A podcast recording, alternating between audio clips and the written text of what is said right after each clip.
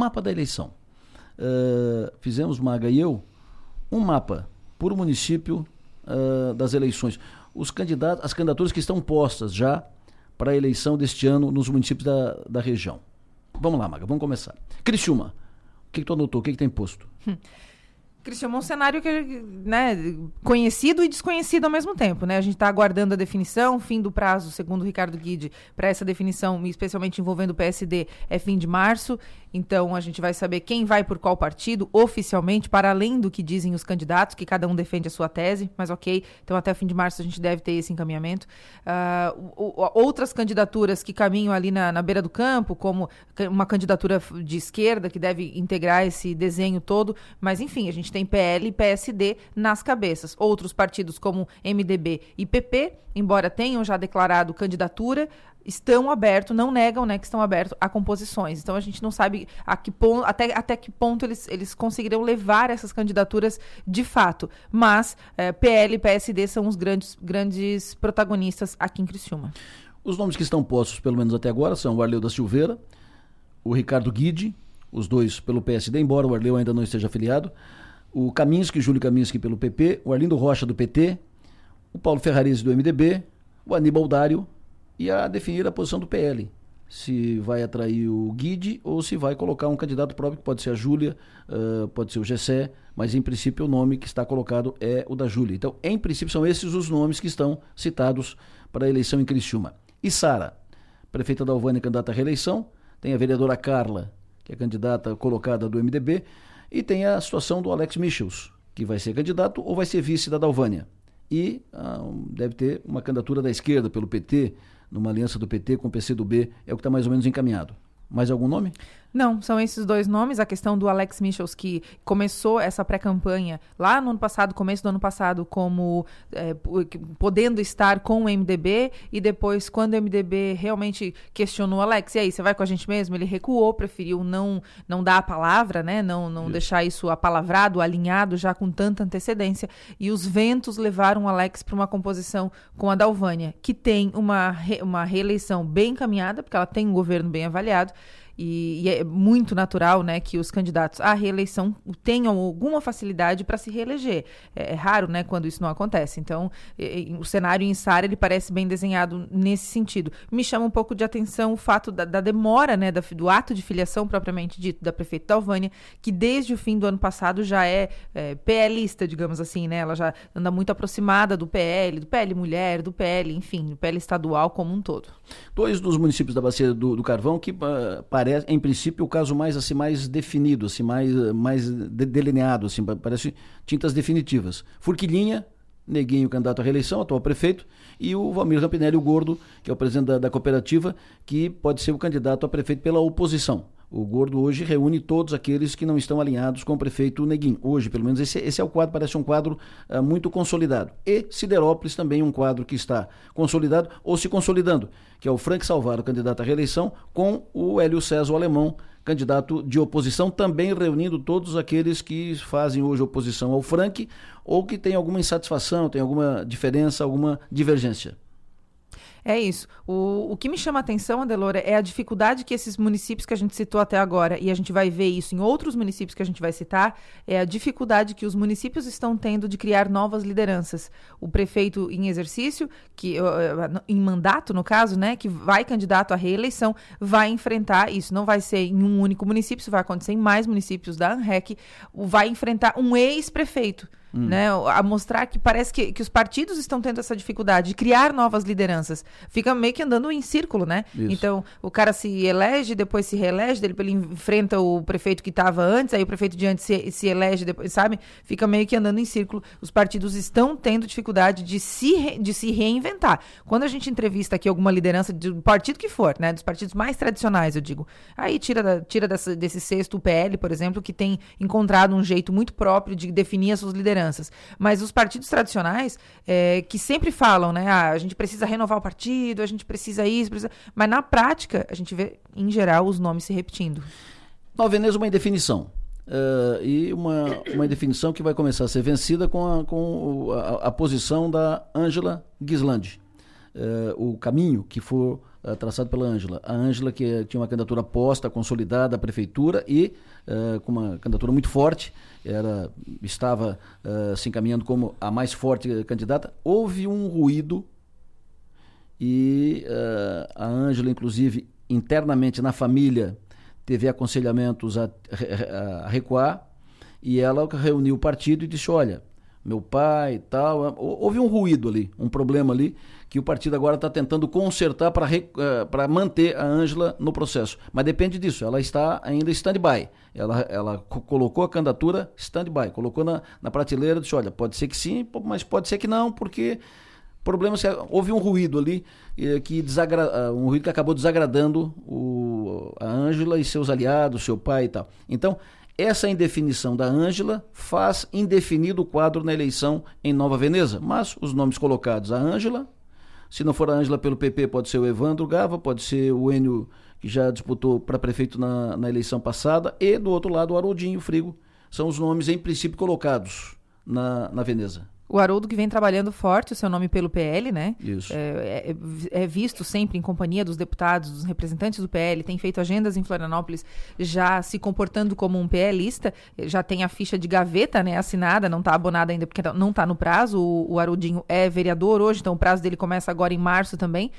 Mas a questão da Ângela, só para as pessoas entenderem, a, a, informação que eu recebi foi que o grupo Bistec, do qual ela é herdeira, né? Ela é da família Bistec, é, avaliou, pesou isso, avaliou e, e entendeu que talvez não, não houvesse, houvesse um prejuízo enquanto imagem pública, né? Porque é, envolver a Ângela numa gestão, numa administração, talvez não seria estrategicamente o melhor caminho.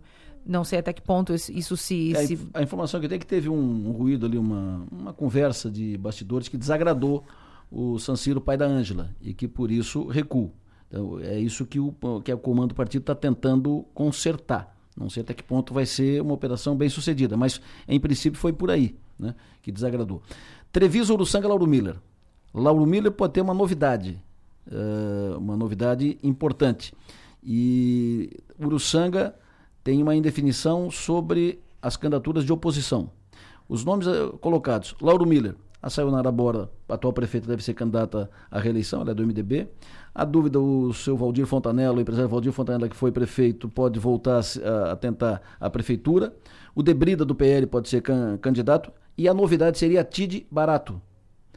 A Tid Astrid, que é comandante da é, proprietária da, da Carbonífera, sua família, e ela representando a família proprietária da, da Carbonífera, e eh, é presidente do Sindicato da Indústria do, do Carvão de Santa Catarina, e ela tem uma liderança muito forte lá em Lauro Miller, e ela pode ser o fato novo na eleição. Se entrar no jogo, entra forte, mas depende dela, porque dependendo dela, definem também outros candidatos. Em princípio, é a Sayonara Bora, candidata à reeleição. O Valdir Fontanella, a Tide e o Debrida são os nomes que estão no páreo.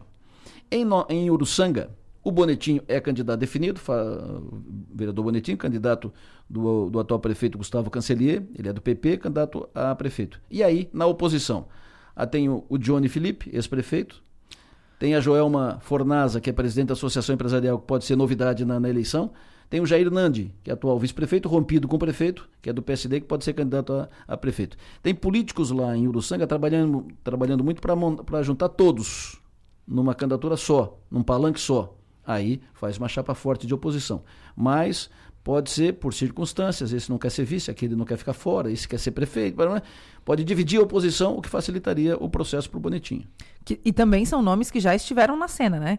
O, os ex-prefeitos, enfim, ex-vice-prefeitos. Só tirando, o, a, a, só tirando a Joelma. A né, Joelma, isso. A que Joelma nunca disputou que, eleição. Exatamente. Ah, o Jair Nandi, que é vice-prefeito, que é do PSD e que ficou, acho que um ano, mais ou menos, coisa de um ano, é, como interino, né? Durante o afastamento do atual prefeito Gustavo Cancelier, e que nitidamente é, é, rompido com o prefeito, não esconde isso de ninguém, enfim, foram eleitos juntos, mas estão em lados opostos hoje. O Jair Nandi, ele fez uma, uma boa gestão, embora a gestão tampão, ela tem uma característica, né, de que a pessoa não pode fazer muita coisa, porque tu não sabe até quando, se amanhã tu vai acordar prefeito, né, porque tu pode acordar voltando para a cadeira de vice-prefeito. Então tem essa questão. Mas o, o, o Jair Nandi me parecia ter bastante aceitação. Então, acho que a, o desenho de Uruçanga é, talvez tenha essa intenção né, de juntar todo mundo para que não aconteça uma disputa tão ferrenha quanto a que pode acontecer caso esteja todo mundo em lados opostos. E aí sim vai ser uma eleição com muita adrenalina, porque Uruçanga, a exemplo de outros municípios, como Cocal do Sul, por exemplo, que é. é, é a, a, eleição pega fogo, sabe? Eles, são, eles compram a eleição de uma maneira, compram no sentido né, de abraçar a questão política tão fortemente, e aí vira uma guerra. É que como não tem segundo turno, se tu divide a, a oposição em duas, três fatias, tu facilita quem é candidato, quem é candidato da situação. situação Treviso. Treviso, o atual prefeito Valério Moretti, do MDB, candidato à, à reeleição. E aí tem o Juca Reus Rossi, do Progressista, que o Zé Milton anunciou aqui como candidato do Progressista. E o PSD pode ter o Jaimir Comim ou o Birilo Fenili, que é vereador que pode ser candidato do PSD. Esse é mais ou menos o quadro que está posto lá em Treviso. Orleães, tem o Mário Cuan, atual vice-prefeito, que é do PSDB, que também está pré-candidato, tem Luiz Croceta, do MDB, e tem o Lucas Librelato, do PSD. O atual prefeito Jorge Có já está na, no segundo mandato, não pode disputar a reeleição. E tem o Gelson Padilha. E tem o Gelson Padilha, que está no PL. No PL. Ele iria pelo PL. Então tem o Gelson Padilha, o Lucas Librelato, o Luiz Croceta e o Mário Cuan. E, e esses são os nomes postos e hum. aí tem uma especulação sobre o Joel Niero pelo Partido Novo, que me chamou a atenção. Hum. Partido Novo buscando uma prefeitura, a gente falou aqui recentemente com o ex-candidato a vice-governador, né, o Ricardo hum. Altoff, que diz que em Criciúma o Novo não terá candidatura a prefeito por vários motivos, né, especialmente por ser uma eleição mais, mais forte, mais cara, demanda mais empenho, mais dinheiro, mais estrutura, isso. e o Novo não teria essa, essa disponibilidade. Mas numa prefeitura menor é possível que isso aconteça. Então, o nome do Joel Niero, que é empresário, está, está correndo ali também entre os nomes. Orleans, então, Rincão, Balneário Rincão. Balneário Rincão tem o Luiz, atual vice-prefeito, que é candidato do Jairo a prefeitura, o Luiz que é do PSD, e tem o Jorge Bertan, do PL, e tem o Juninho Venturini, que é, é, vereador do MDB, mas que estaria afiliando, foi o que o Zé Milton falou aqui, estaria afiliando no Progressista para ser candidato a prefeito. Então, estes são os nomes uh, colocados no páreo hoje em Balneário Rincão. O Luiz, atual vice-prefeito, candidato ao prefeito Jairo, candidato à sucessão. O Jorge Obertan, do PL. E o Juninho Venturini, que deve ser candidato pelo Progressista. Cocal do Sul. Cocal do Sul pode ter uma disputa entre o atual prefeito Fernando de Favre e o ex-prefeito Ademir Maganin. Isso mesmo, MDB e PP. MDB, Fernando, PP, Ademir. E Morro da Fumaça, dois golos podem disputar a, a eleição. O Eduardo Guolo, atual vice-prefeito, é candidato a prefeito pelo PP, progressista, e o Rudimar Guolo pode ser candidato pelo MDB. E tem ainda o nome do Lucas Tesa, do PL, que também está colocado como possível candidato a prefeito. Em princípio, esse é o mapa nos 12 municípios da Bacia do Carvão quando a gente faz essas citações, quando a gente dá os nomes, né, aos pré-candidatos, aos possíveis candidatos, é, certamente brotarão outros nomes, é, dizendo, olha, eu também estou no jogo, eu também quero, enfim. Mas a gente observa, então, os, o, o PL, o PSD, MDB e PP como o, o, o quarteto que vai dominar a conversa nas eleições desse ano nesses municípios aqui na ANREC. E a gente vê que não está não tá morto quem peleia, né? Porque os, como eu falei, os ex-prefeitos, ex-vice-prefeitos, enfim, quem estava no comando e que perdeu, né, ou que não podia ser candidato à reeleição, volta e volta para a disputa.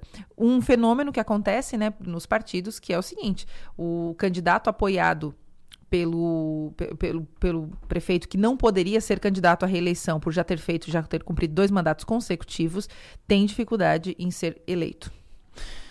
Max Topassor, nós vamos fazer um mapa agora. Uh, um outro mapa. Tipo esse aqui, da MESC, região do extremo sul catarinense, para saber sobre a, as candidaturas. E é evidente que não vão acompanhar a eleição. Mas, em princípio, hoje esses são os nomes colocados no processo para as eleições municipais.